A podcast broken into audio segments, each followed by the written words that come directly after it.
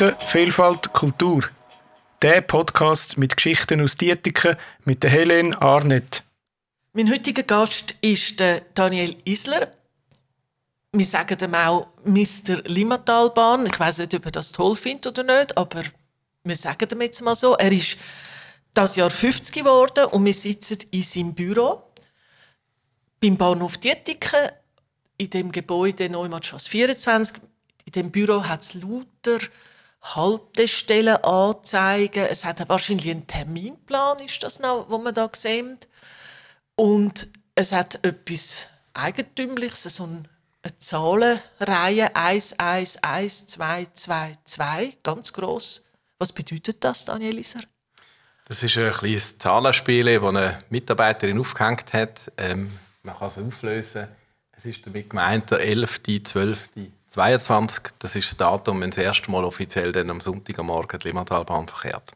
Ah, 11., 12., 22. Genau, hätte ich eigentlich auch drauf kommen äh, Heißt, am 11. Dezember nimmt die Limmatalbahn ihren Betrieb auf und du räumst dein Büro in die Ethik, nehme ich an. Da hast du nichts mehr zu tun.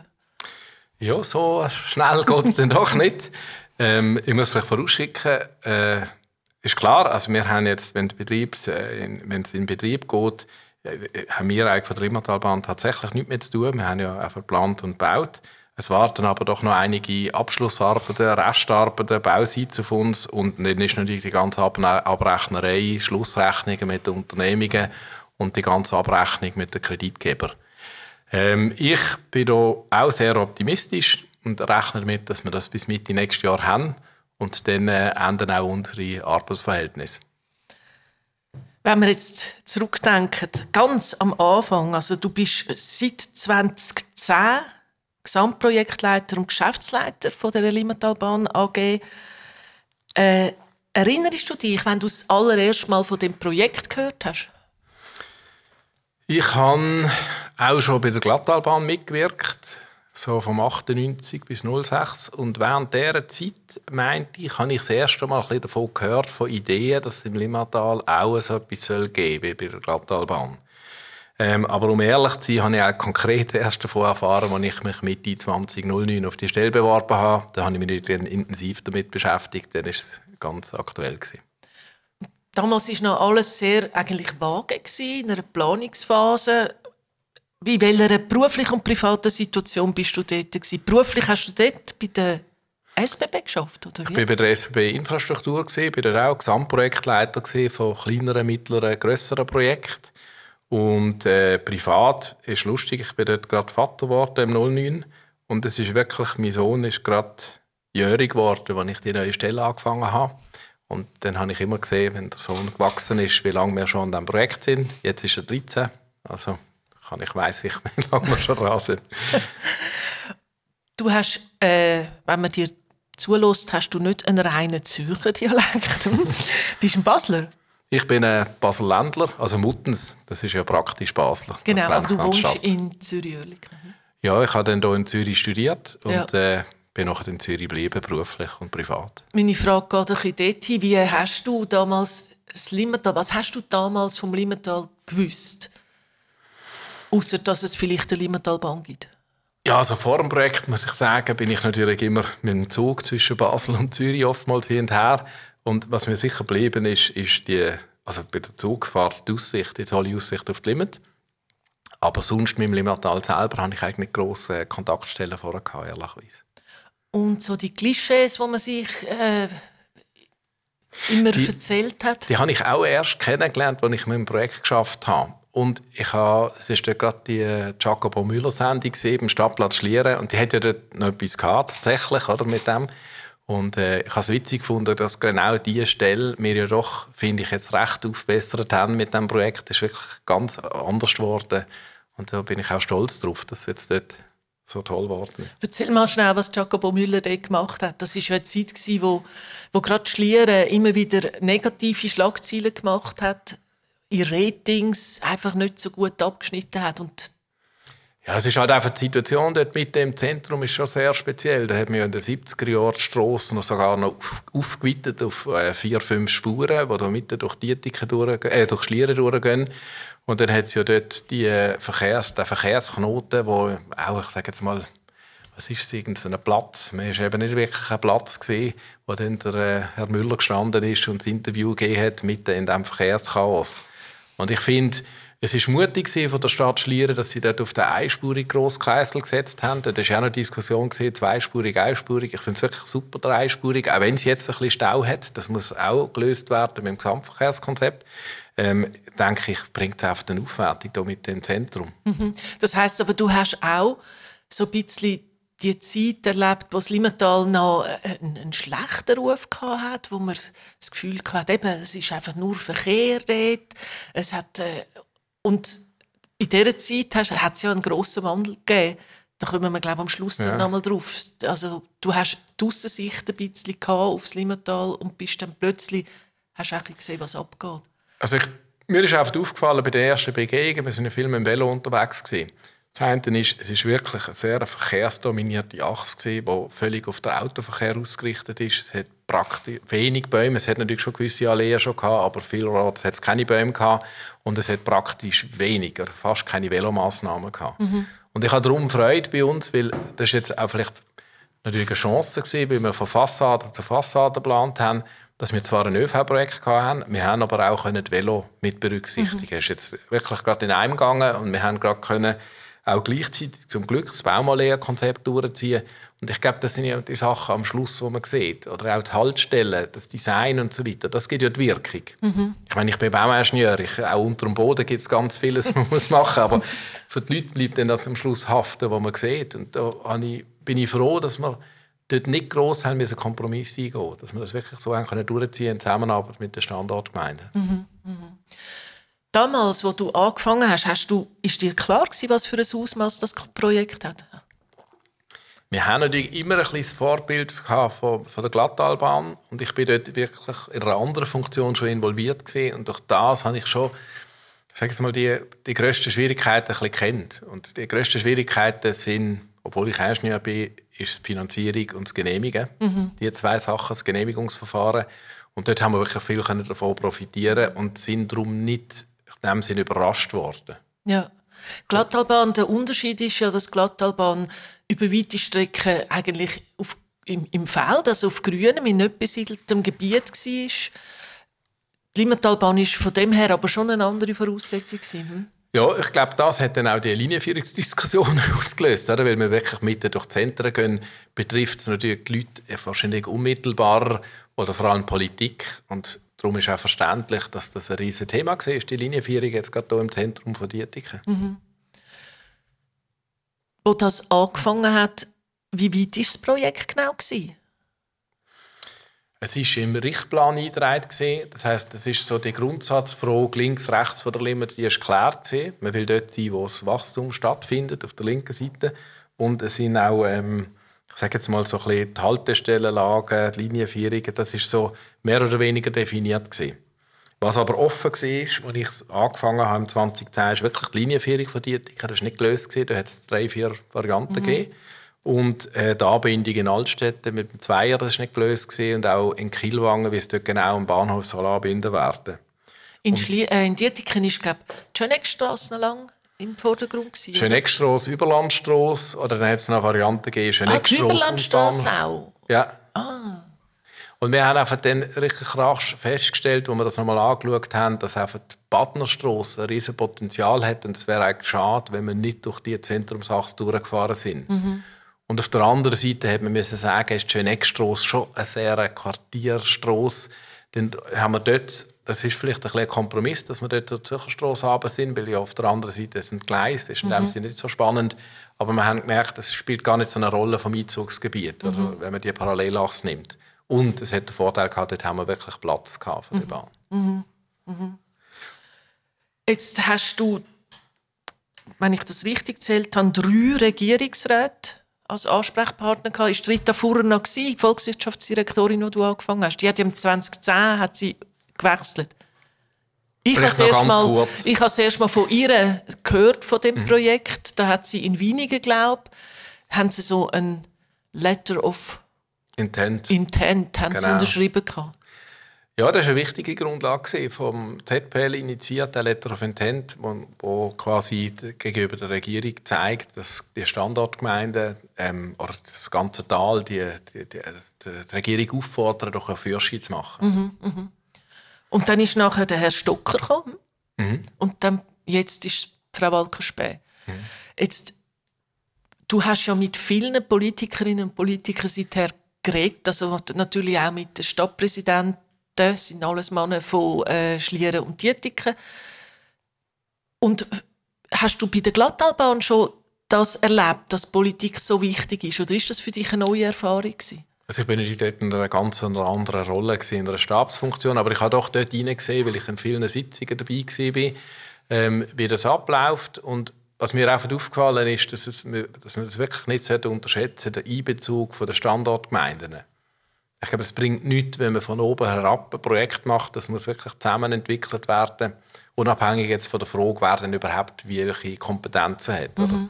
Das ist also typisch schweizerisch, dass man möglichst alle muss abholen muss. Und mir geht es ja auch so, wenn man mir etwas erzählt, wenn ich nicht dabei bin beim Kompromiss oder bei der Lösungsfindung, dann äh, hinterfragt man mehr. Und ich glaube, ein Erfolgsrezept ist, wenn es gelingt, von Anfang an möglichst viele Anspruchsgruppen zu integrieren. Wir haben das auch beispielsweise versucht mit den Behindertenverbänden, mit Pro Velo und Fußverkehr Schweiz, dass wir die wirklich von Anfang an dabei haben, auch ihnen ein Vorprojekt schon gezeigt haben. Und haben vielleicht nicht alles berücksichtigt, aber sie haben schon gemerkt, dass wir in Interaktion stehen und versucht haben, die Sachen mit zu berücksichtigen. Und es ist eben auch einfacher, wenn man am Anfang das macht. Mhm. Wenn man die Spote involviert, heisst es dann aufs Mal, das geht nicht mehr. Oder? Das ist der Grund. Und das ist dann eigentlich schade, wenn man jemanden vergisst. Haben Sie dann die Schlieren und die Ethik zu spät, also die Bevölkerung spät reingenommen? Weil es ist ja dann äh, wieder, also Gegenwind gekommen. Ich mag mich erinnern, also im Mai 2015 hat der Kantonsrat von Zürich hat mit wenigen Gegenstimmen hat, hat er eigentlich dem Projekt zugestimmt. Das ist ja doch eine relativ teure Geschichte. Das im Ganzen kostet die 770 Millionen Franken. Das ist wahrscheinlich aktuell, oder? Die, die Zahl, so also, ungefähr. Also wir sind einiges drunter, aber. Ja, super. und dann ist aber in der Region, also dann ist aus der Region Widerstand gekommen, zuerst vor allem aus Schlieren. Einfach, dass wir uns äh, das noch im Kopf haben. Am 22. November 2015 hat es eine Abstimmung gegeben, wo 64 Prozent der Zürcherinnen und Zürcher Ja gesagt haben. Die Region aber hat zu 54 Prozent abgelehnt, die Ethik zu 64 Prozent. Magst du dich erinnern an deine Gefühlslage damals, wo du realisiert hast, du gibst da, man hat immer von einem Geschenk geredet, du gibst da der, gebt der Region ein Geschenk, das sie gar nicht will? Also gut, primär jetzt mal so wegen der, wegen der Frage vom Geschenk. Ich habe das nie so ganz verstanden, den Begriff, weil es ist ja ein Projekt, das als Antwort auf die Verkehrsprobleme im Milmertal äh, kreiert worden ist. Natürlich vielleicht ausgehend von den Kantonen, aber letztendlich geht es darum, ähm, wie geht man mit dieser Siedlungsentwicklung um. Ich, von der Gefühlslage her, jetzt zwei Sachen. Ich habe mich einerseits primär einmal gefreut, dass es eine Zustimmung gibt, dass der, äh, dass der Kredit durchgekommen ist mit den 64 Prozent. Auf der anderen Seite kann man natürlich schon sagen, dass es sehr unschön ist, eine, äh, schon ein Wermutstropfen war, dass da die Standortgemeinden das abgelehnt haben. Auf der anderen Seite, ich habe, mag mich noch gut erinnern, ich habe das auch ein bisschen verstanden, jetzt beispielsweise gerade das Spitalquartier, die dort dagegen sind. Das ist so eine Situation, wir hätten die Bahn nicht dort durchgelegt. Aber es ist einfach der Fakt, dass das Spital dort ist und nachher gerade Kantonsstuhl und das sind zwei so wichtige Institutionen und das hat auch niemand verstanden, wenn wir die nicht abgeholt haben, hätten. Und zwischen diesen zwei Institutionen liegt die Spitalstraße. Sie hat zum Glück einen recht grossen mhm. Querschnitt, darum es vertreibt schon vom Platz die Bahn, aber es ist natürlich ein Quartier und darum ist und ich habe dort auch gemerkt, dass der Begriff Bahn wirklich unglücklich gewählt war. Weil die Leute haben gemeint, es käme eine Bahn mit Lärmschutzwand und so weiter. Und das ist jetzt doch, wir haben es schon zwei, drei Leute gesagt, von denen Gegner auch, wenn sie gewusst hätten, wie das aussieht, wären sie auch ein bisschen anders äh, mhm. eingestellt gewesen gegenüber diesem Projekt. Also man hätte gescheiter Tram gesagt? Wäre auch nicht ja, ganz auch nicht. richtig ja, gewesen, Wäre auch nicht ganz richtig gewesen. Es ist eben eine Stadtbahn, wenn man so will. Es ist ein schneller Feinverteiler, mhm. es ist ein eine akademische Diskussion. Mhm. Aber ich glaube, wir haben ja schon versucht, mit Visualisierungen zu arbeiten. Aber irgendwie, ich weiß nicht, wie das gelingt, dass man die Leute kann, das kann näher bringen Vielleicht hat man noch mehr ein Beispiel anschauen, dass man vielleicht an einem anderen Ort schauen mit diesen Leuten. Wäre vielleicht ein bisschen umständlich gewesen, aber vielleicht wäre das etwas gewesen. Mhm. Es hat ja dann später nochmal Diskussionen gegeben. September 2018, was um die zweite Etappe gegangen ist, dort ist dann vor allem aus Dietiken gekommen, von namhaften Politikerinnen und Politikern. Dort hat dann äh, der Kanton mit 83 Prozent Ja gesagt, Dietiken auch, aber nur mit 52 Prozent. Also ganz überzeugen hat man dort offenbar immer noch nicht können. Was glaubst du, hat in Dietiken ist ja die Situation bisschen anders gewesen. Das ist jetzt nicht das Quartier, das betroffen war wie in Schlieren. Was hat in Dietiken den Ausschlag gegeben? Ja, also in Dietiken, denke ich, ist, ist also halt einfach das übliche Thema mit Wachstumskritik, die aufkommt. Und das kann man natürlich schon so sehen. Aber ich frage mich einfach, wenn wir in der Schweiz, und ich glaube, man kann ja schon davon ausgehen, wir gehen auf 10 Millionen an, dann muss man doch sagen, ist es doch sinnvoll, dass man im Grossraum Zürich wächst. Wenn nicht, wenn nicht dort, wo denn sonst, oder? Und da ist Dietika halt eine recht äh, eine starke Gemeinde mit einem grossen Wachstum, eine Stadt. Und dann, ich verstand schon, dass gewisse das möchten beibehalten. Man hat das auch ein bisschen in Spreitenbach gemerkt. Oder? Die haben jetzt ein, bisschen ein Ambivalenzverhältnis, mhm. oben das Dorf und unten die grossen Einkaufszentren mhm. und auch grosse Überbauungen. Und das ist auch die Frage, wie viel Wachstum vertreibt es nur, dass sie sich als Dorf anschauen. Aber die haben dort natürlich das ein bisschen gelöst, dass das Dorf wie oberhalb ist. Genau, das ist Und in Dietiken, denke ich, ist halt die Frage, oder? man sieht es ja auch ein bisschen im Niederfeld, ist ja auch lang diskutiert worden. Aber das ist jetzt meine persönliche Sicht. Ich finde, also meine persönliche, es ist eigentlich auch die Sicht von der Raumplanung, dass man ganz gezielt das Wachstum will. Mhm. Und jetzt äh, weiß ich nicht, das trifft natürlich aufeinander. Und darum, ich verstand schon den Widerstand. Es ist interessanterweise, dass er vor allem auch von ganz vielen alten Leuten gekommen ist. Mhm. Von, das, das ist echt so Urdietiker. Ja. ja, aber das, also wirklich. Ja, ja. ja, das ist so. Aber das ich muss sagen, ich, ich weiß noch gut, mit den 83 Prozent, ich habe das ein unglaubliches Resultat gefunden. Wir sind dort ja. im Walchenturm gesehen und wir haben es nicht können fassen, dass das so deutlich ist.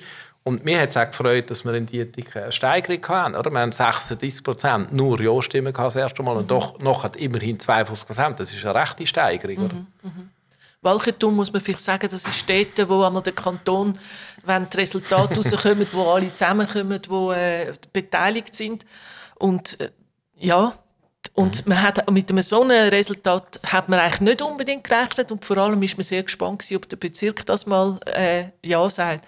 Aber es ist dann passiert. Mhm. Wie ist, wie, wie haben sich die Gegner dir gegenüber benommen? In der, in der Covid-Phase hat man ja gemerkt, wie wie, wie äh, Gegnerschaft immer aggressiver wird. Hast du damals, bist du beschimpft oder, oder gar bedroht worden? Nein, das ist mir eigentlich nicht in Erinnerung. Ich mag mich auch erinnern, wir haben natürlich heftige, heftige Diskussionen gehabt, aber ich habe es wirklich extrem geschätzt. Wir haben immer können diskutieren. Also wir haben so viele Gespräche gehabt, wir haben uns auch diese Diskussionen gestellt. Ich war viel in der Spitalstraße gewesen. Ich bin einmal bei einer Anwohnerin sogar eingeladen worden, oder wir haben das Gespräch bei ihr im, Wohnzimmer geführt, und so um 9 Uhr und dann hat es den Brunch gegeben mit, mit allem drum und dran. Aber das, es ist wirklich eine vehemente Gegnerin gewesen, aber das hat mir gezeigt, dass man in der Schweiz eben doch noch mit den Leuten reden mhm. und was vielleicht eben für die Leute noch schwierig ist, weil sie sind grundsätzlich gegen die Bahn waren. Und ich kann ihnen immer beibringen, ich verstand das, die dürfen Gegenbahn sein und das ist ja super in der Schweiz, dass wir da haben abstimmen können, dass wir noch eine Legitimation kann. Aber die doch mal überlegen, falls sie dann doch kommt, wie man es dann soll machen mit der ganzen äh, Gestaltung, mit der, Baum, mit der Baumsituation und so weiter. Und das hat ein bisschen gebraucht und dann haben wir aber doch über diese Sachen können reden und wir haben jetzt auch mit allen in der Spitalstraße einvernehmliche Lösungen gefunden. Also wir haben überall Vereinbarungen können schließen, ohne mit Gerichtsinstanzen, von Gerichtsinstanzen zu gehen. Ich glaube, das ist nicht selbstverständlich, aber es zeigt, dass man doch noch reden mit den Leuten. Mhm. Das ist dass sie realisiert haben, dass es wahrscheinlich Sinn macht, anstatt einfach nur Ja, ich, eben, ich sage einfach, das ist ja ausgehend vom, vom Ärger, oder ich sage jetzt mal, ob die Leute äh, einen bedroht haben, sie haben schon Ärger gehabt, aber man konnte im Gespräch dann das auf eine andere Ebene bringen. Mhm. Sie haben vielleicht mhm. erst mal die Wut abgelassen, aber nachher hat man doch über den Inhalt reden Hast du das von Anfang an können, so mit Leuten reden? Das ist ja irgendetwas, was nicht alle gleich gut beherrschen. Ja, ich glaube, ich bin schon jemand, der zuhören und kann auch auf die Sachen eingehen. Aber ich denke, was wichtig ist, ist, dass wir unsere Hausaufgaben gemacht haben. Das ist mir einfach aufgefallen, jetzt auch mit den Planer, und da haben wir am Anfang recht geschafft, dass wir die Lösung auch überlegt haben. Mhm. Wenn wir nicht Antworten geben kann, dann finde ich es immer komisch. Wenn wir nicht können sagen wieso wir das so und so geplant haben, dann wäre es eben nicht richtig geplant gewesen. Hast du mit Widerstand in dieser Form gerechnet? Also, das ist jetzt noch schwierig zu sagen, weil eben, es ist ein eine spezielle Situation gewesen. Wir sind mit diesen Krediten, also die Regierung haben das Projekt immer gestützt, auch die Exekutive. Und dann sind wir da in die, also in die beiden Kantonsparlamente, Grossrot, Kantonsrot, und haben so eine deutliche Zustimmung mhm. gehabt, was mich schon sehr überrascht hat, dass das mhm. irgendwie 162 zu 4 Gegenstimmen mhm. durchgegangen ist im Kantonsrat. Aber wir haben natürlich auf der anderen Seite mit den Leuten Kontakt gehabt und haben darum mitbekommen, dass sich hier eine Gegnerschaft bildet. Das in dem Sinne ist es nicht überraschend gesehen. Wir haben gewusst, es werden Unterschriften gesammelt. Das braucht ja letztendlich nicht so viel. Mhm. Aber ich habe es wirklich im rückwirkend gut gefunden, dass man den Prozess gegangen ist. Es ist halt typisch schweizerisch. Wir haben nachher wirklich die Legitimation, um zu sagen, das Projekt ist jetzt von der Bevölkerung angenommen worden. Ja, und es nimmt dann auch gewisse Argumente den Wind aus den Segeln, oder? Ja, ja. Man kann dann nachher einfach sagen, ja, ich verstehe, was Sie sagen, aber wir haben jetzt die Mehrheit hinter uns. Also, also ich würde auch sagen, es ist recht ruhig gekehrt. Vor allem nach der zweiten Abstimmung ist ja. wirklich die Kritik verstummt. Ja. Das wird dann vielleicht noch mal so ein bisschen kommen, wenn sie fährt, aber das äh, sehen wir dann. Jetzt im August 2017 ist der Spatenstich in Schlieren. Das heißt, es hat wie eine neue Phase angefangen. Vorher ist geplant worden und dann ist gebaut worden. Was hat der Einschnitt für dich bedeutet? Welcher, welcher Moment, in welchem Moment ist dir wöhler gewesen? Was hat dich mehr interessiert? Ja, also persönlich bin ich eigentlich eher komme ich von der Planungsseite und für mich ist schon sehr eine eindrückliche Phase gewesen, das ganze Plangenehmigungsverfahren, weil wir haben doch wir haben 550 Enteignungsfälle gehabt, wir haben entsprechend auch 240 Einsprachen.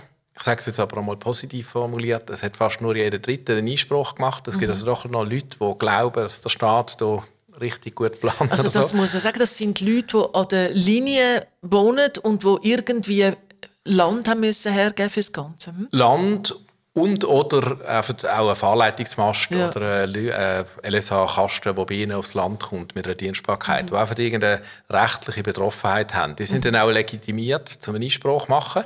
Zum Teil ist es nur schon, dass sie mir anmelden, wie viel Geld sie wollen fürs Land. Und die Schwierigkeit ist natürlich in dem Fall gewesen, dass wir hier 240 Einsprachen hatten. Also es ist nicht rein die Menge.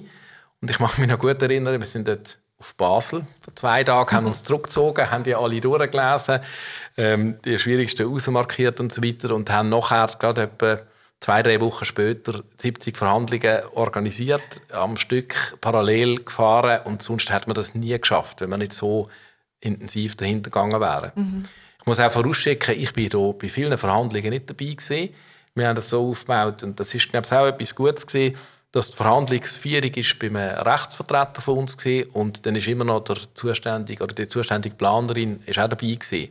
Und es hat so eine, glaube, es gegenüber den Einsprechern auch eine Glaubwürdigkeit gegeben. Oder das, ich meine, die Planer, die, die meinen es eigentlich gut und wollen das Beste für das. Und ich habe die Feststellung gemacht, dass man in diesen Gesprächen noch viele Verbesserungen gemacht hat. Also die Planer haben nicht alles richtig gemacht. Und dann hat man halt dann noch Verbesserungen machen Aber das war im, im Kleinmaßstablich. Kannst ein so ein Beispiel, einfach, dass die Leute sich das vorstellen können. Vielleicht ja. sagen, irgendwie, wo man Lustig war der Orgelbauer hier in Dietiken, ja. ähm, der Zürcherstrasse. Ich weiß nicht, ob der Planer das nicht gesehen hat, dass dort einer ist, der riesige Orgeln baut. Oder? Mhm. Und wenn man sich vorstellt, die Pfeifen, wenn die angeliefert werden, das sind äh, wahnsinnige Längen und so weiter. Und dort haben wir wirklich müssen die Bäume verschieben, die Rampen anpassen. Aber das hat man doch, äh, ist interessant, oder? Wir sind dort schauen, hat gesehen, wie er das macht und hat mit ihm das zusammen angeschaut, wie ja. man eine Lösung findet. Wichtig ist einfach, dass man dann darauf eingeht und das auch ernst nimmt. Also es ist ja klar, es ist auch rechtlich geschuldet. Also mhm. Wir dürfen nicht jetzt dem verunmöglichen, dass er nicht mehr Orgeln bauen oder mhm. reparieren Dann müssten wir ihn entschädigen. Ja. Es ist, glaube ich, in der Schweiz so, dass für solche Infrastrukturprojekte hat der Staat das Recht zu enteignen. Das kann man machen, weil es höheres Interesse ist, aber man zahlt dafür. Also es ist nicht so, dass die Leute einfach über die, also haben müssen etwas abgeben, ohne dass sie etwas dafür bekommen haben. Ja, also wir, das ist auch so eine Frage, oder? Wir haben ja etwa 100'000 Quadratmeter Landerwerb über alles, ein bisschen mehr.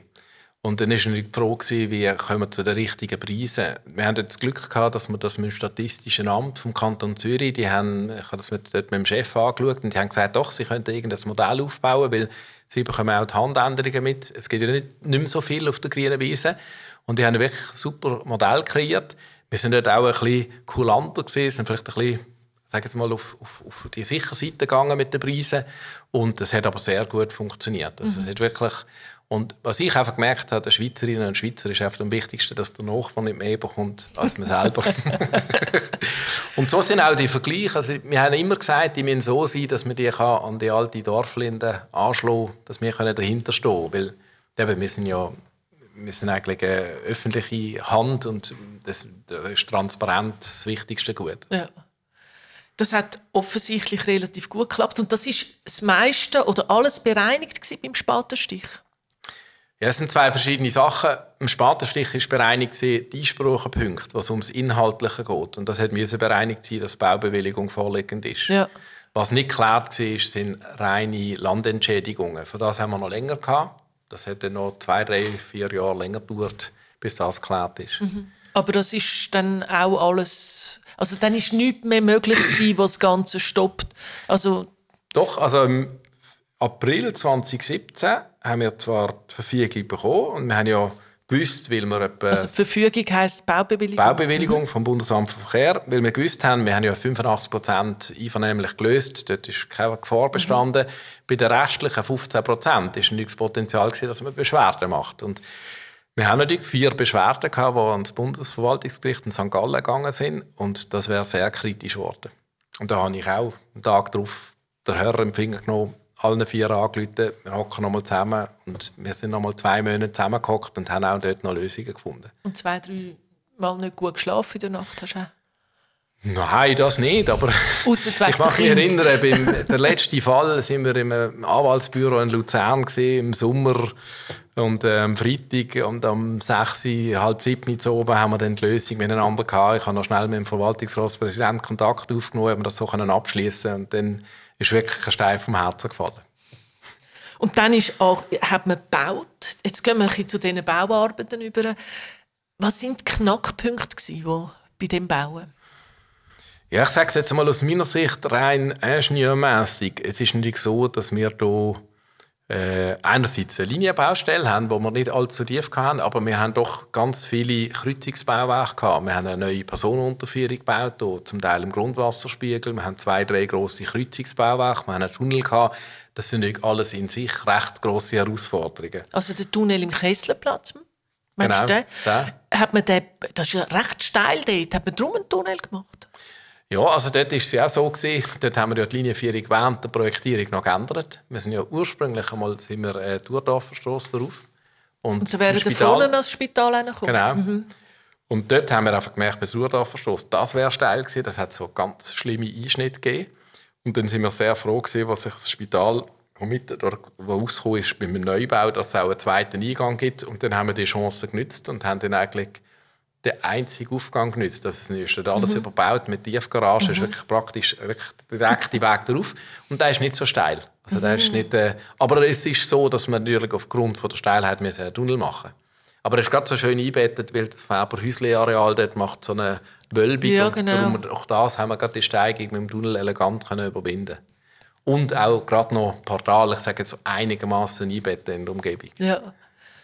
Und dann haben wir die Kreuzung Birmensdorfer Straße, wo die Überlandstraße Birmensdorfer Straße genau. ist eine, wo Das ist eine knifflige Sache Das ist eigentlich fast noch schwieriger, weil es nicht ein Neubau ist, sondern ein Bestand und man hätte die müssen erweitern.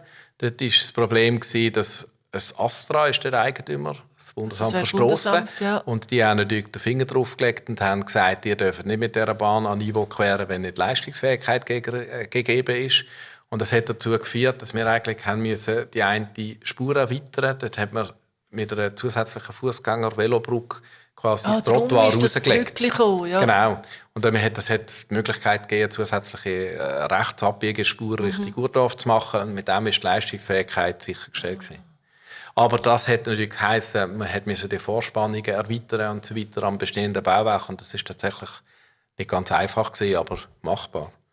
Aber und dann fahren wir auf, auf die Etiken rein und dann wird es eng im Zentrum. Ja, da haben wir ja auch Miststrasse gemacht. Also da wirklich rund um äh, den Bahnhof und nachher auch Richtung Zentralstrasse, dort ist es nicht anders gegangen. Dort ist, äh, Und Kiel hat gar keine Freude an euch gehabt. äh, was soll ich jetzt sagen? Sie, sie, haben, äh, sie, haben, sie sind auch ein bisschen geprägt von der Bremgarten-Dietikenbahn. Und diese Chance haben wir wirklich genützt. Wir haben jetzt dort überall Erschütterungsmatten eingebaut, im, rund ums Zentrum herum, dass eben nicht äh, der Körperschall übertragen wird an die umliegenden Liegenschaften.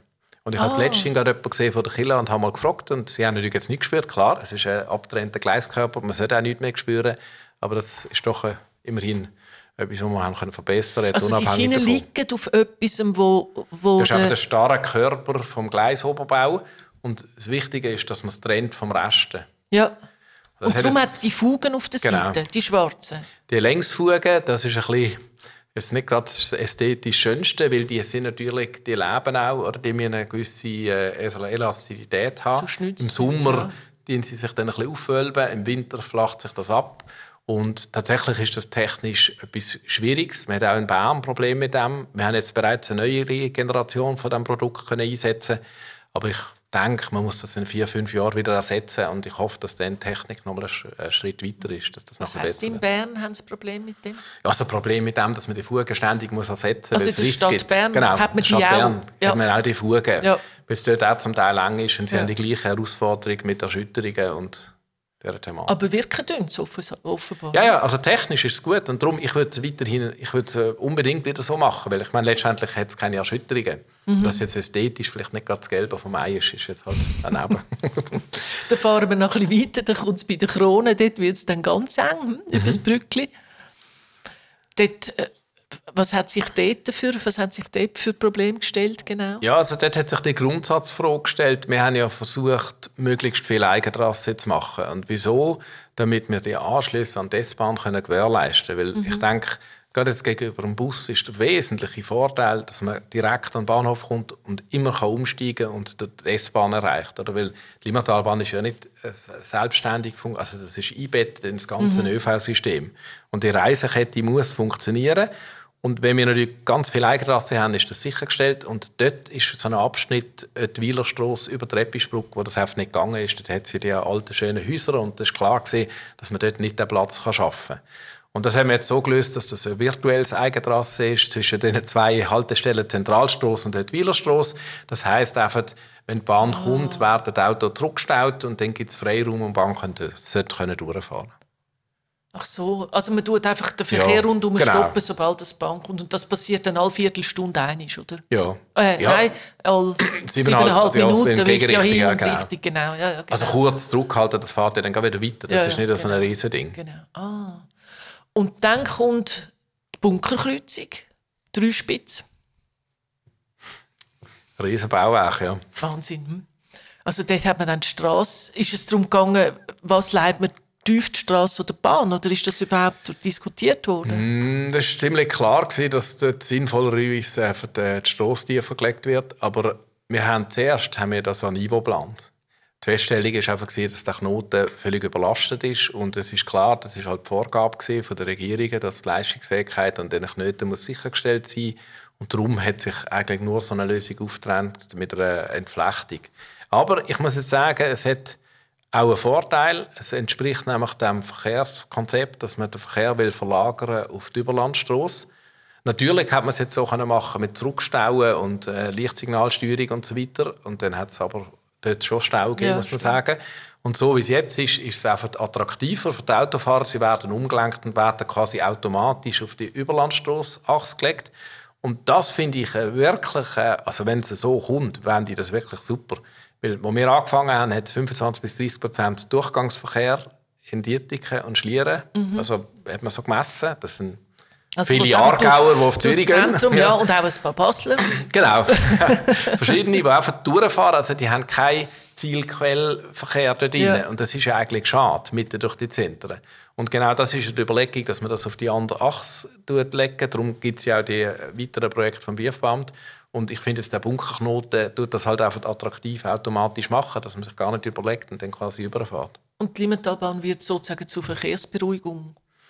Ja, genau. Also, wenn man es nicht gemacht hat, hat es wahrscheinlich automatisch durch die Limmatalbahn zu diesem Effekt geführt. So kann man sagen, hat man es ein bisschen autofreundlicher ausgestaltet mit Massnahmen für den Strassenverkehr. Und ich finde auch noch wesentlich jetzt für uns die Sicherheit ist natürlich das dort auch viel besser. Also es ist eine niveautrennte Kreuzung, was äh, wirklich gut ist betreffend Sicherheit. Und dann fährt sie eigentlich im Moment halt durchs Grüne, Niederfeld.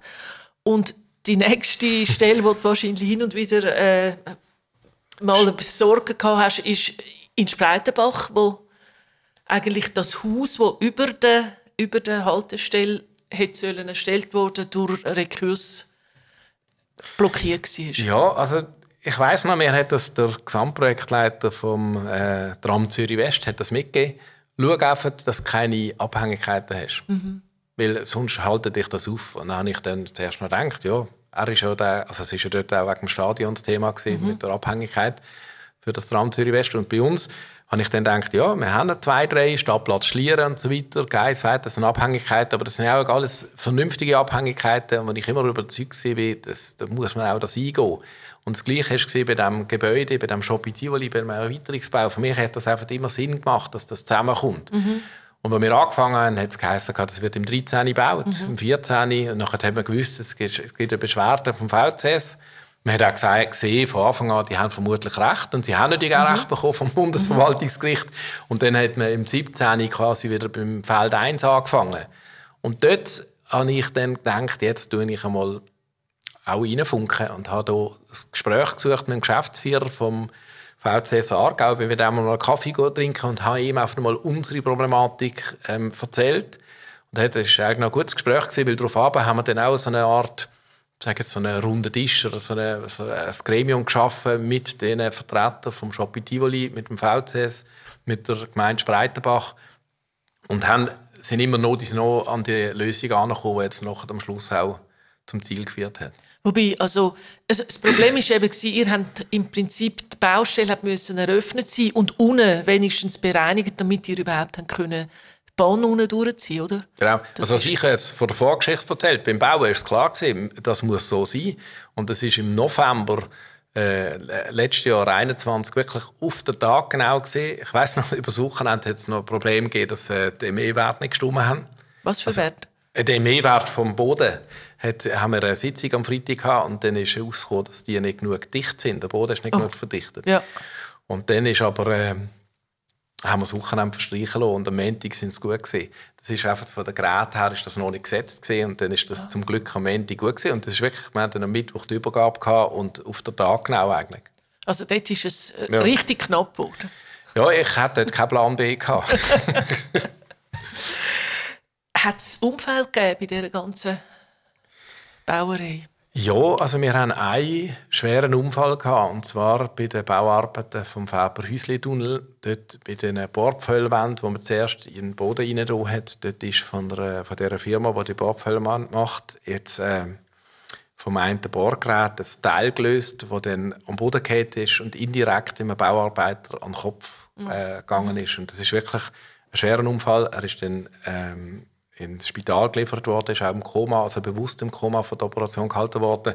Und zum Glück geht es ihm wieder besser. Er ist dann zuerst, es hat aber länger gedauert mit Reha und allem, aber jetzt ist er wieder bei der gleichen Firma ähm, 100% einsatzfähig. Das geht wieder gut. Ah, das ist Das ist das Positive, aber es ist also, ich kann jetzt nicht sagen, wir haben keinen Unfall gehabt. Es ist auch, es ist wirklich ein schwerer Unfall und ähm, das belastet einem schon. ja, also ja, natürlich. Es ist, äh, letztendlich ist es wirklich sehr unglücklich gewesen. Es ist nicht mal, dass der Helm, er hat den Helm angehabt, es ist einfach unglücklich von den Umständen, wie das passiert ist. Aber es ist einfach auch eine riesige Baustelle auf dieser ganzen Länge. Das, ich meine, man muss sich das mal vorstellen. Hat es so ein bisschen äh, Lapsus gegeben, wo dann eher auch vielleicht ein bisschen auf der, auf der Seite ist, wo man nachher darüber lachen kann? Also Lapsus, die haben wir schon gehabt bei der Eröffnung der ersten Genau. Etappe. Die haben wir jetzt auch wieder beim, Beim jetzt Fest. Duo Lapsus beim Fest. Und ich habe wirklich gefreut, es sind wirklich ganz gute, die sind ja auch von der, Region und ich freue mich wirklich dann auf das Schlussevent. Nein, sonst Lapsus, ich denke jetzt einfach die Überraschung. Ich, äh, wir haben die Fledermäuse, die wir hier entdeckt haben in Spreitenbach. Das ist sehr, das wirklich lustig gewesen, wo da der eine, die einen Bauarbeiter der, der eine die Dollendeckel geöffnet haben und da richtig voller Fledermäuse alles war. Dann hat man ja dann schnell einen Experten dazu genommen, der das analysiert hat, dass es offenbar, die sind dort angegangen, um die Jungen zu kriegen und sind da über die Leitungen rein und wirklich das ganze Netz genützt haben. Ich weiß nicht, ob das von den Temperaturen angenehm war, aber das ist also schon eine riesige Überraschung. Gewesen. Was haben Sie mit denen gemacht? Also nichts, man hat die gelassen. Die also man hat geschaut, dass das kann so sein kann. Und ich weiß jetzt nicht, ob sie jetzt noch drin das sind. Das wäre jetzt nochmal mal, mal schauen, ob sie noch drin sind. Da sind unzählige Unternehmen daran beteiligt. Weißt du, wie viel? Ja, wir haben es jetzt gerade im Hinblick auf die, auf die Abschlussdokumentation noch mal überschlagsmässig geschätzt. Das ist ein bisschen schwierig, weil welche Firma nimmt man, die dabei ist, äh, wenn sie jetzt irgendetwas Kleines gemacht hat. Ich hätte es jetzt mal auf rund 300 Firmen geschätzt. Und wir haben auch überlegt, wie viele Mitarbeitende sind. Und sind insgesamt, hätte ich jetzt gesagt, etwa 2000 Leute gesehen die an dieser Bank gearbeitet haben? Ja, nur schon, wenn man die einzelnen Bau losnimmt. Und das ist ja hier sehr eindrücklich gesehen. Ich mag mich noch gut erinnern, im 2017, nach dem Baustart, wie gerade auf Eidatsch die Firmen losgelegt haben, in Abschnitt wirklich mit 300, 400, 500 Leuten oder im Einsatz mit ganz vielen Geräten. Und wenn man das hochrechnet, wir haben sieben los und da ist man schnell bei den 2000 Leuten. Los heisst, das sind Teile, die er geografische, geografische Abschnitt, Abschnitt, weil eine Firma kann nicht alles machen. Genau. Das braucht einen unglaublichen Koordinationsaufwand, oder? Ist das euer Job gewesen, das zu koordinieren? Ja, also das ist auch, denke ich, fast die grösste Herausforderung, weil es so interdisziplinär ist. Wir haben noch so viele bahntechnische Spezialitäten, die auch eingreifen und dass da alles ineinander hineingeht. Also unsere von, von zusammen mit der, mit der, mit der Bauherrunterstützung und, und der Planer, die die ganzen Terminplanungen gemacht haben. Hier hinten, in Plan, sieht man es ein bisschen hier die verschiedenen Farben. Also äh, es sieht aus mit unglaublich. Was ist blau? Es hat dort blaue Balken, grüne Balken, rosa Balken. Blau ist grundsätzlich einfach der Tiefbau und grün ist Bahntechnik und orange sind verschiedene Berufsgattungen. Was einfach ist, oder wir haben es zum Teil vertraglich geredet mit den Tiefbauern, dort haben wir Penale definiert, Geldstrafen. Also ja, ein bisschen böse also formuliert. Wenn Sie, wenn Sie Ihre Termine die Wir haben einfach den Termin müssen abmachen, im Vorfeld ja. gut überlegen, weil sonst hätte das nie geklappt. Weil wenn sich dann jemand verzögert, das ist natürlich ganz schlimm, dann würde sich das wie ein Rattenschwanz durchziehen. Und meine, meine ähm, Erkenntnis ist eigentlich, wir haben wie eine virtuelle Unternehmung gehabt. Wir haben das immer auch offen kommuniziert, die Abhängigkeiten. Und dann haben ja die Firmen auch untereinander geschwätzt und haben ja auch gesehen, wenn sie jetzt länger haben, ist das ganz ungeschickt für die Firma. Und das sind wirklich tolle Lösungen entstanden. Wir hatten am meisten beeindruckt die Intensivbaustellen. Wir haben zweimal im Sommer in Dietiken so eine gehabt, über fünf, sechs Wochen. Das heißt, dann ist praktisch alles rundum, also den ganzen Verkehr haben wir müssen umleiten. Ja, also oder? das eine Mal haben wir ja die ganze Kantonsstraße umgeleitet. Ist dann auch noch lässig in der Partnerstraße dort. Ich weiß nicht, ich habe das noch ein recht äh, spezielles Gefühl gefunden, dort ohne Auto. Und dort hat man auch für die fünf, sechs Wochen wirklich voll genützt. Wir haben das recht, ich sage jetzt mal ein halbes Jahr vorgeplant mit allen Abhängigkeiten und positiv ist einfach gesehen, wir sind auch dort schneller gewesen. Es hat geklappt, es hat jeder gewusst, was er muss machen und wie die Abhängigkeiten sind. Und ich glaube, wenn alle im Bild sind und das, sich dem bewusst sind, ist dann, dann kommt es einfach besser. Aber es mag kein schwarzes Schaf unter der Firma leiden, oder? Weil nein, nein. Dann, dann ist wirklich, wenn einer einen Ausfall kann der andere nicht anfangen arbeiten. Ja. Das ist ja die Also ja gut, es ist nicht alles, es hat nicht überall ja, wenn Abhängigkeit. Wenn einer nicht geschliffen genau, hat, ist es nicht genau. ganz... Aber das heißt, ihr habt für, für jedes Los habt ihr, sind immer die gleichen Firmen wiedergekommen? Ja, das ist jetzt so vielleicht auch noch ein Phänomen gewesen, das ich auch gewusst habe von der Glattalbahn. Die haben hier eine Etappe gebaut. Mhm. Und das haben wir jetzt auch gemacht, rein vom Volumen, auch vom Verkehr. Es muss auch Sinn machen, betrieblich. Also wir haben jetzt das Glück gehabt, die erste Etappe war ja, gewesen, dass nachher der Zweier können verlängert werden Das heißt, es mhm. ist eine mhm. sinnvolle Etappierung. Das hat aber auch einen riesen Vorteil, dass man mit dieser Organisation schon mal eine Etappe gemacht hat.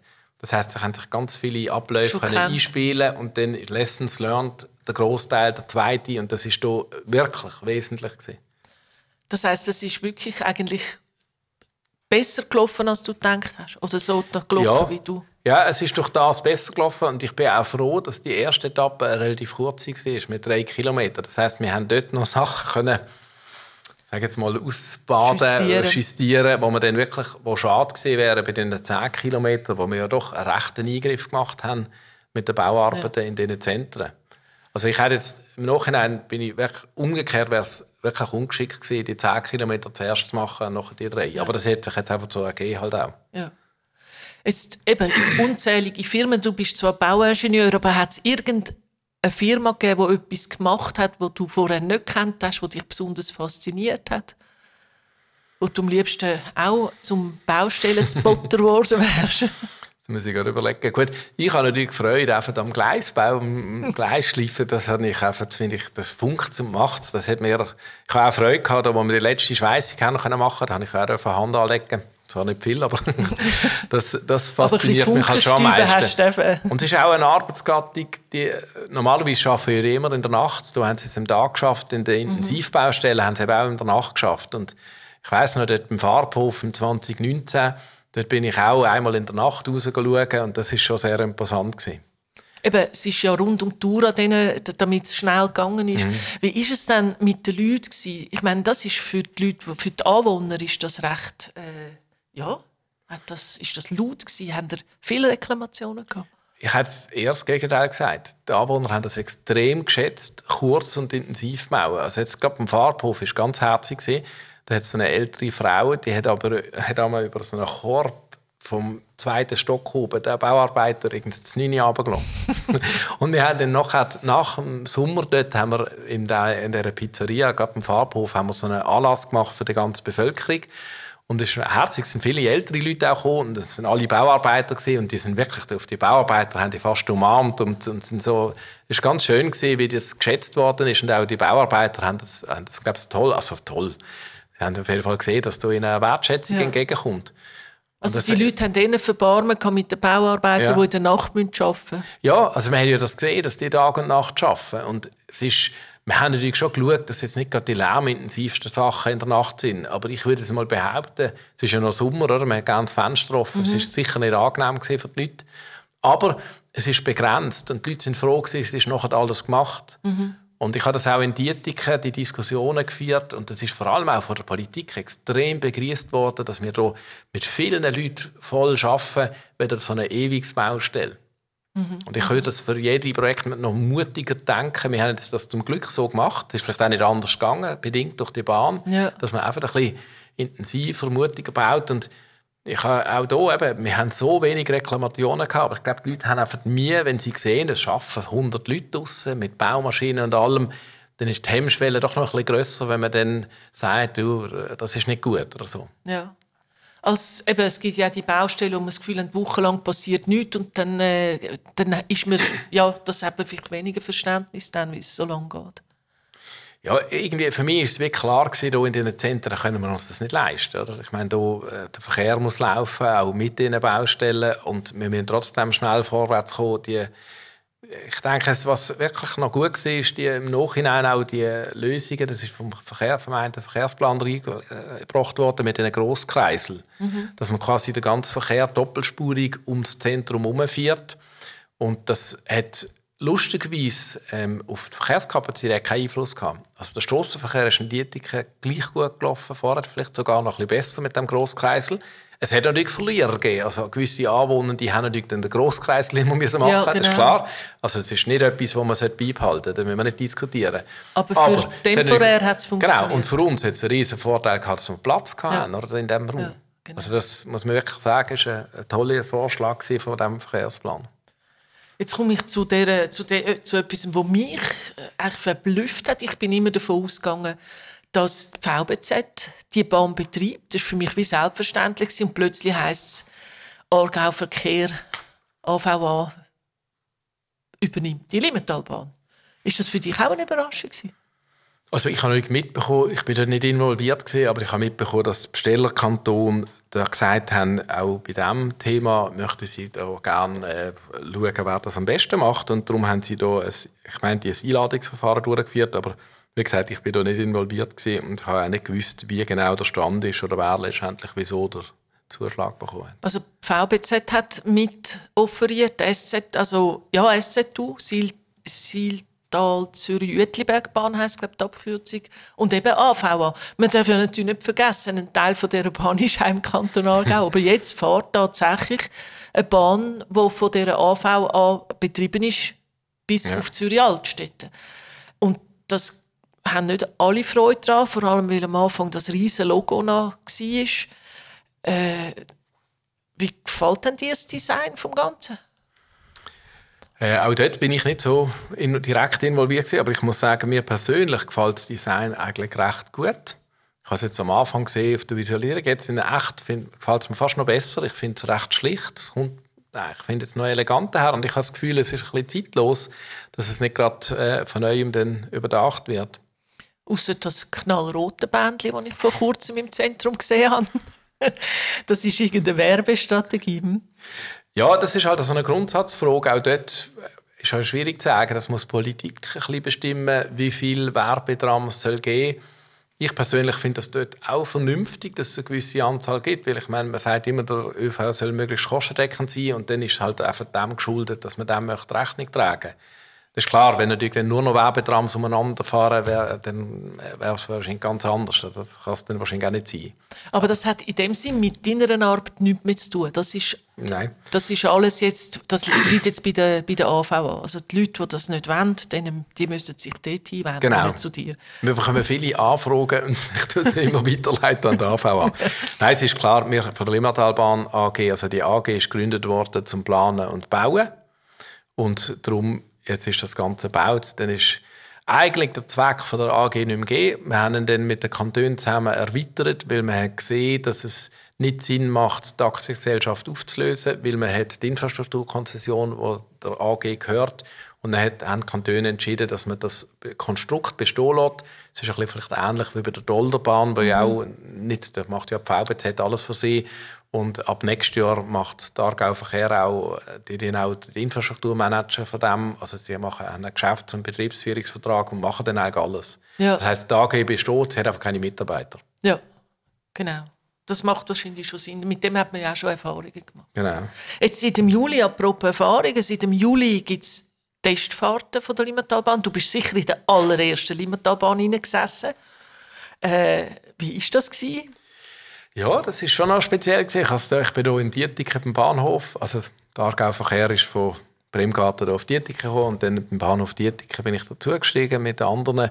Und auch das erste Mal durchs Zentrum von Dietiken zu fahren, ist schon sehr speziell gewesen. Und wo quietscht es am meisten?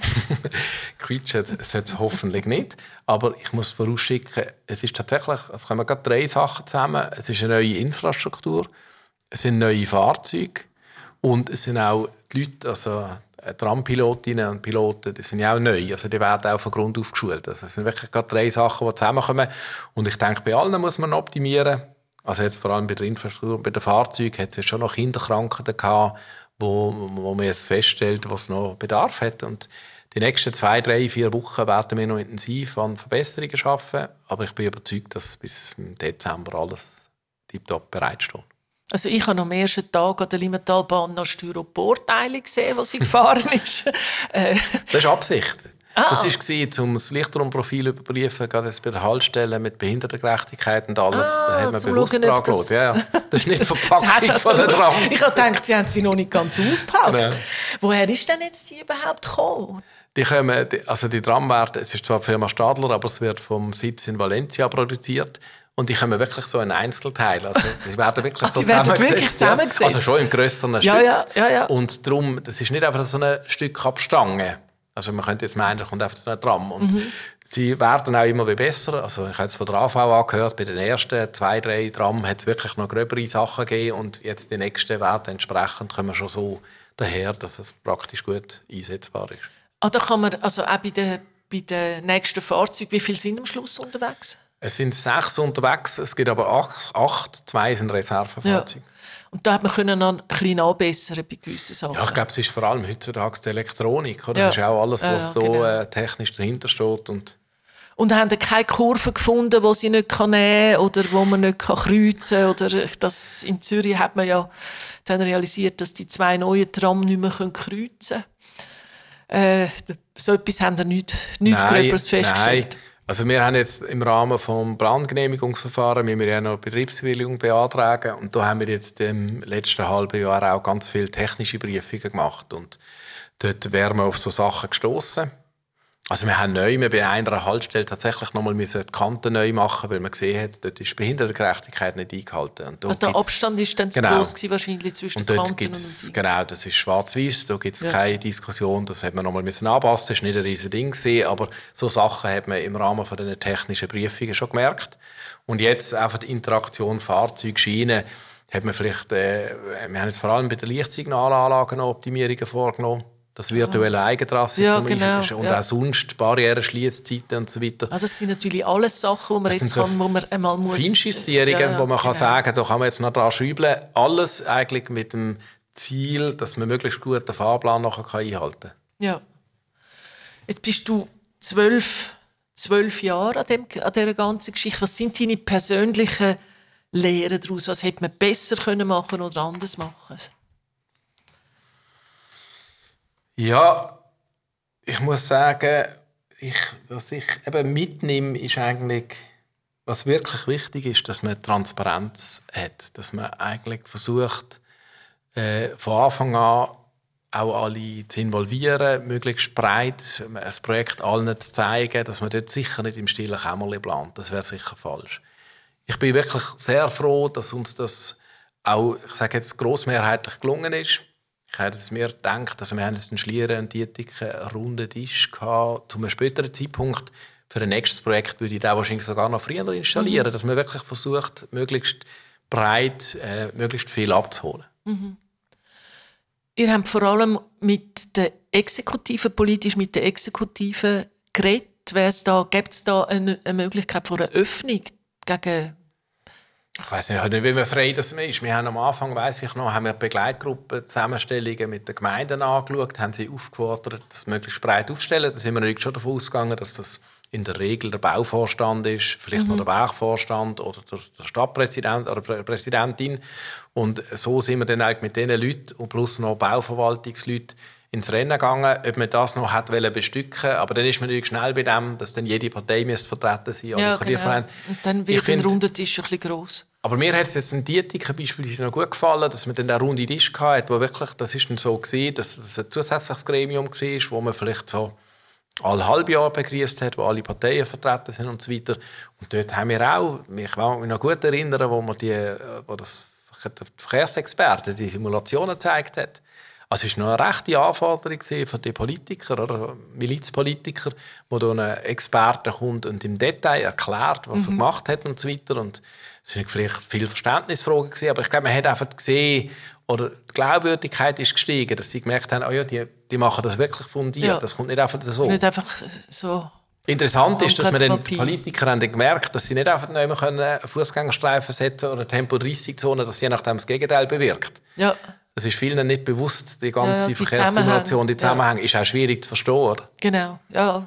Also wir haben wirklich eine Simulation über das ganze Zentrum gemacht. also wir hätten können schauen, wie der Verkehr Was fährt. passiert, ah, da hat man können zeigen, was Ja, ja. passiert, wenn, Genau. wenn man das anders Also es war für uns auch wichtig, zum Schauen, kommt die Bahn auch gut durch. Eben das virtuelle Eigentrasse Ja, und all die ja, Sachen. Oder ja. gibt es Rückstau am Bunkerknoten? Ja, Das sind ja. natürlich schon grundlegende Sachen. Wenn wir jetzt einen Ausblick machen, jetzt haben wir eigentlich Rückblick oder wir sind in der Gegenwart gewesen. Äh, bei der Glattalbahn, wo die in Betrieb genommen worden ist, hat es in den ersten Jahren recht viel Unfälle gegeben, zum Teil auch, auch schwere. Müssen wir mit dem rechnen da? Also ich glaube, es gibt sicher keine hundertprozentige Sicherheit. Ähm, wir haben ja die Unfälle von der Glattalbahn auch mitbekommen und das Thema Sicherheit ist wirklich von Anfang an ohnehin sehr wichtiges Thema gesehen. Durch die Unfälle von der Glattalbahn vielleicht noch ein bisschen präsenter. Und ich mag mich gut erinnern, wir haben wirklich viele Workshops gemacht. Wir haben mit direkt Verantwortlichen von der VBG Kontakt gehabt, mit der Kantonspolizei und haben auch geschaut, was sind die Ursachen für die Unfälle. Oder? Und da haben sich schon gewisse Muster gezeigt, wo wir nachher daraus Lehren haben können ziehen, wo wir jetzt versucht haben, von Anfang an so zu machen. So ein Muster, das ist, dass man sich nicht gewöhnt ist, so ein schnelles Tram, oder was sind das für Muster? Was kann das sein? Ja, das ist sicher ein Muster, weil ich meine, es ist, also jetzt bei diesen Unfällen ist es immer so, dass ein Verkehrsteilnehmer irgendeine Verkehrsregel verletzt hat. Aber was sich einfach gezeigt hat, ist, dass vor allem dort Unfallschwerpunkte sind, wo die Bahn in Seitenlage ist und wo, wo's, äh, wo die Bahn schnell fährt, einigermaßen schnell, und wo es wenig Strassenverkehr hat. Und in solchen Situationen ist natürlich gerade für die Velofahrer tatsächlich kommen wir dann aufs Trasse, ist nicht das verheerend. Ja. Und wir haben zum Glück, oder zum Glück, wir haben von Anfang an versucht, auch aus, aus äh, raumplanerischen Siedlungsentwicklungsthemen, haben wir versucht, Mittellage zu machen. Wir haben 80% Mittellage und bei einer Mittellage heisst das, das Tram ist in der Mitte und links und rechts hat es eine Strasse. Mhm. Das heisst, jemand mit dem iPhone unterwegs oder irgendwie mit dem Kopfhörer müsste ja zuerst mal die Strasse überqueren. Ja, überleben. Sag nicht, es gibt keine hundertprozentige Sicherheit, aber dort ist das weniger das Thema. Und dort, wo es Seitenlage ist, das haben wir beispielsweise in Urdorf bei der Kantonsschule oder in ja, genau. Industriestrasse, dort haben wir auch eine Barriere vorgesehen. Oh. Und mit der Barriere kommt natürlich, kann man das verhindern. Ja. Also ihr habt können lernen aus den Erfahrungen von der Glattalbahn? Ja, und also wir haben wirklich während der Projektierung dort komplett Barrieren gemacht. Also jetzt nicht gerade bei der Haltestelle, aber sonst entlang von der Strecke mhm. Barrieren.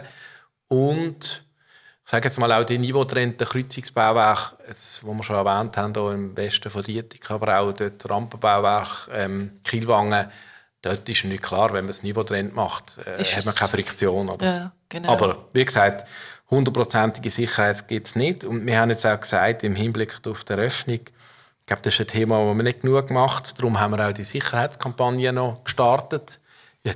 Jetzt nach der Sommerferien im Hinblick auf die Testfahrten. Und wir also die lo äh, hören, hören, hören. Genau. Äh, schauen, schauen, schauen, genau. umgekehrt. ja. Und wir sind auch in engem Kontakt mit den Polizeien es wird auch die Stadtpolizei auf Dietik wird auch noch mit den Schulen Sachen machen, mit den älteren Leuten, dass man wirklich einfach dort möglichst viel macht. Also ich glaube, einfach, dass man das Möglichste versucht, präventiv schon zu machen. Ja, weil man muss sich daran gewöhnen. Es ist schon eine Weile her, dass ein Tram durch Dietiken gefahren ist. Ich glaube, 1930 ist das letzte gefahren. Ja, ich glaube, glaub, Dietiken hat immerhin den Vorteil, dass sie schon mit dem BD-Bändchen, ja, genau. Sind, dass es das gibt. Aber äh, Eben, auch, auch dort, es gibt nie Aber BD hört man also, die pfeift. Ah. also nicht, wenn sie hupen, sondern die hat einen Ton, wenn sie fährt. Ja. Das wenn wir dann schauen, was die Limmentalbahn hat. Jetzt Einweihungsfest, 10., 9., 10. Dezember. Was erwartet die Bevölkerung? Ja, also es gibt natürlich denke, also primär ist es einmal so, dass man den ganzen Tag dort kann gratis mit der Limmatalbahn fahren kann. Die ganze Strecke? Nein, nicht die ganze Strecke. Wir haben eben, weil der Eröffnungsevent ist beim Depot und normalerweise fährt man nicht zum Depot hinterher. Ah. Wir haben jetzt einen Fahrplan gemacht, dass man jeweils zum Depot hinterher geht und dann längt es natürlich nicht. Aber wir haben auch gefunden, es passt gerade von Schlieren bis Kielwangen und dann kann man dort alle äh, zum Depot bringen. Und das Depot ist dort äh, beim Rangierbahnhof genau. zwischen Dietiken und Spreitenbach. Das mhm. findet man vielleicht eben nicht so und so kommt man direkt an das Fest an. Dort gibt es Show-Einlagen vom Duo Lapsus, es gibt ein Eisdisco mit äh, DJ, es gibt einen Schlittenparkour mit so der Wasserschlitten mit äh, Elektrobetrieben. das ist vom Duo Lapsus kreiert. Ja, die genau, haben das, die das kann man vorstellen. Äh, Lebkuchen versieren oder ein Glücksrad mit Preisli mit äh, Limmertaler Firmen und auch Marktstände haben wir versucht, möglichst lokale Firmen können zu gewinnen ja. von diesem Anlass. Seit das ein richtiges Fest gibt, gibt es genau. auch äh, Reden? Äh, es gibt Das war jetzt nicht nur eine Freude, gewesen, die Frage. Nein, nein, am Samstag ist bei der Fest der Bevölkerung gibt es das nicht. Es gibt am Freitag die offizielle Eröffnung und da kommt äh, die Bundesrätin Simonetta Sommaruga kommt mhm. und sie wird dort sicher eine Eröffnungsrede halten. Das und das Licht abdrehen. Genau. es kommt noch äh, der Regierungsrat Attiker und äh, Carmen Walker Späth von ja. Zürich. Und äh, auch dort wird es ein Rahmenprogramm geben für Gäste und eine Eröffnungsfahrt. Jetzt geht es noch um einen persönlichen Ausblick am Schluss. Du hättest jetzt so bis zu deiner Pensionierung gerade noch mal Zeit für so ein Megaprojekt, oder? Genau. Mit 50. Und? Ja, hast du mal eins. Ich hätte gerne, ich, nein, das ist tatsächlich, das ist schon eine rechte, ich würde sagen, noch am Traumberuf gewesen, die Limmatalbahn. Also, mir hat das wirklich extrem Spass gemacht mit, den, mit dem Umfeld, mit den Kompetenzen, die ich da ausgestattet bin. Aber äh, für, für einmal gesehen, hätte ich nichts dagegen, ein nächstes grosses Projekt angehen. Aber das also ist der lange Schnuff hat dir kein Problem gemacht. Es gibt ja Leute, die lieber äh, kleinere Projekte haben. Also du hast den langen Schnuff, den du gebraucht hast, ist dir entgegengekommen? Ja, also ich glaube, es ist auch ein Vorteil gewesen, dass wir hier eine Limmatalbahn AG waren. Wir sind ja ganz wenig Leute gewesen, drei, dann vier während dem Bau. Und wir kommen jeden Tag ins Büro, wir haben nur das Projekt. Mhm. das ist wesentlich, weil ich habe mich nur um das, also ich, ist klar, wenn ich ich arbeite dann immer an dem. Also alle Probleme, die Limmatalbahn betreffen, sind auch meine Probleme. Mhm. Und durch das haben wir wahrscheinlich auch einen hohen Drive gehabt für das Projekt. Und so etwas fände ich wirklich toll. Also ein nächstes grosses Projekt, das ähnlich gelagert ist, aber vielleicht gibt es auch irgendetwas anderes. das heisst aber, du hast noch nichts, also ab Mitte, ab so Mitte Jahr, nächstes Jahr wird dein Job genau. auslaufen genau. da und du hast noch nichts. Nein. Da muss ich schauen, aber ich bin gespannt. und offen im Jahr. Genau. Wie hat sich dann jetzt äh, in diesen zwölf Jahren das Bild vom, vom Basler aufs Limmental geändert? Ich würde mal sagen, sehr positiv. Also ich habe wirklich das Gefühl, das Limmatal hat sich recht gemacht. Also es hat sich wirklich positiv verändert. Ich finde, und ich hoffe, wir haben auch einen Beitrag dazu leisten ich finde es eigentlich auch immer interessant, auch lässig, was für Restaurants es gibt, auch kulinar oder kulturell, so im Gleis 21. Ich habe, wirklich ein positives Image. Ich kann das überhaupt nicht äh, nachvollziehen, dass man das irgendwie nicht schön soll finden. Die Limmat ist da. Also es ist wirklich und ich finde auch, was mir auffällt, ist, dass die Limmatalerinnen und Limmataler, habe ich das Gefühl, sind stolzer geworden in dieser Zeit. Ich habe das Gefühl, viele sind stolz darauf zu sagen, sie kommen aus dem Tal. Das hat mir am Anfang nicht so gedacht. Ja, das kann sein, dass es ist, also etwas geändert hat sich ganz sicher in dieser Zeit. Mhm. Bist du mit deinen Kindern schon mal im Bruno-Weber-Park gewesen? Ja, das bin ich auch schon gesehen, das ist auch lässig. Ja. Weil das ist ja etwas, wo, äh, wo viel, selbst Schlimmentaler nicht, noch nie gemacht haben und so. Und vielleicht die letzte Frage, wenn FCZ oder GC gegen Basel spielt, für wen bist du? Ja, schon also noch von Basel. Der Sohn hat ein bisschen mehr, er schwankt zwischen FCZ und FCB. Er hat schon auch ein bisschen das Basler Herz noch. Also wir, ja wir schenken dem auf jeden Fall jetzt dann ein FCZ-Libri, damit der auf die richtige Seite kippt. Genau. Danke vielmals für das Gespräch und alles Gute für die Zukunft, Daniel Merci. Liesle. Merci.